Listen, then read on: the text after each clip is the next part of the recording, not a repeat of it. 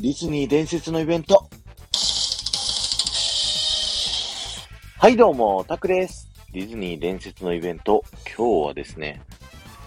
2014年の5月から東京ディズニーランドのシンデレラ城でやっていたですね、プロジェクションマッピングのショー、Once Upon a Time を紹介したいと思います。えこちらのショーはね、あの、美女と野獣のポット夫人がですね、あの、息子のチップに、あの、物語をね、紹介するといった形のね、小展開だったんですけど、もう約20分ね、このシンデレラ城の立体的なこのね、建物をスクリーンにして、プロジェクションマッピングをね、やったというショーになります。あの、当時ね、もうプロジェクションマッピングってだんだんね、一般的になってきてたんですけど、なかなかね、東京での導入っていうのがね、遅れちゃってたんですよね。というのも、シンデレラ城ってめちゃくちゃ複雑な形をしていて、プロジェクションマッピングって正直向いてないんですよね。なんか結構世間でやってるね、プロジェクションマッピングって、あの、まっすぐなね、建物の壁とかに、あの、映すっていうのがね、結構一般的だったんで、もうこんなに複雑な形のね、お城にどうやって映すってやったかっていうと、もう20台のね、プロジェクターをね、使ったっていうね。いろんな角度から映してで、その建物が歪んでるんで、それに合わせて映してる方を歪ませて、綺麗に映るようにしてるっていうね。めちゃくちゃハイテクな技術が当時使われてたんですよね。で、このショーね、僕すごい思い出に残ってるのが、クラブ33にね、生まれて初めて入った時に、夜にね、この Once Upon a Time を見たっていうので、すごく、すごく思い入れがあります。本当に。レストランのね、2階から窓からね、このショーを見るんですけど、まあ角度的にね、ちょっと横なんで、見にくいは見にくいんですけど、でもすごいそれを見たという時の優越感と、その下の方でね、ゲストがこう、プロジェクションマッピングを見て楽しんでる姿を見て、ああ、幸せだなって思った。そんなショーでしたね。そして、このショーね、おそらくなんですけど、あの、美女と野獣の新エリア、これできたと同時ぐらいに本来上映するショーだったんじゃないかなっていうふうにね、思ってたんですよ。というのも、美女と野獣の新エリアって、あの、延期に延期を重ねてるんですよね。あのー、最初は2011年の震災で延期がなっちゃって、その次にはもうコロナで、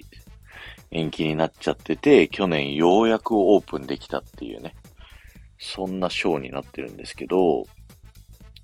多分ですけど、この美女と野獣の新エリアができた時に、このチップとポット夫人のね、美女と野獣がメインとなっているショーを、このね、えー、東京ディズニーランドでやるっていうのがね、本来の形だったんじゃないかなって思うと、今ね、この美女と野獣エリアオープンして、またワンサポンアタイム見たくなりますよね。っていうのでね、今日は紹介をさせていただきました。そして、実はまだあるんですよ。あの、この Once Upon a Time ね、あの、東京ディズニーランドで始まって、なんとね、2017年にはね、あの、東京は終わったんですけど、2016年の11月からですね、なんとフロリダウォルトディズニーワールドでですね、このショー、実はやってたんですよ。しかも最近、あの、コロナで閉園になった2020年までですね、レギュラーショーとしてやっていて、これね、僕、あの、新婚旅行でフロリダのディズニーワールド行った時に、なんと見たんですよ。しかも、この東京が終わって、フロリダ行って、知らなかったんですよ、存在を。あの、花火、当時、えっと、やってたショーが、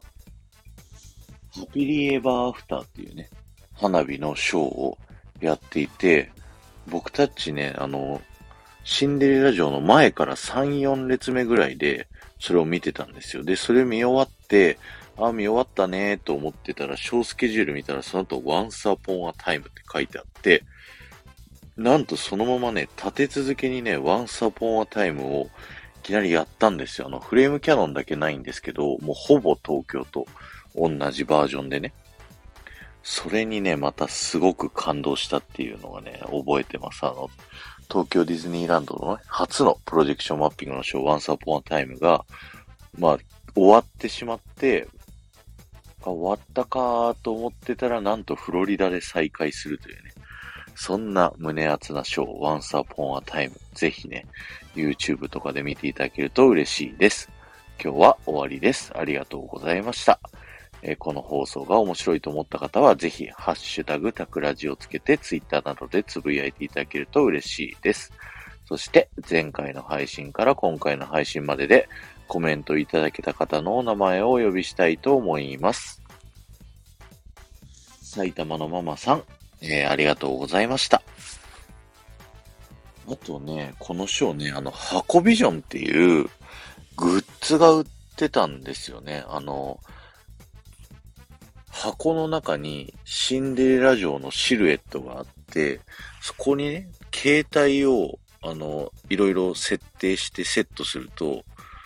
そのプロジェクションマッピングのショーがそのままその箱の中で行われるっていうね。そんなグッズがあって僕買ったのを覚えてますね。懐かしいなぁ覚えてる方いたらぜひコメント欄で残していってくださいね。ではまた。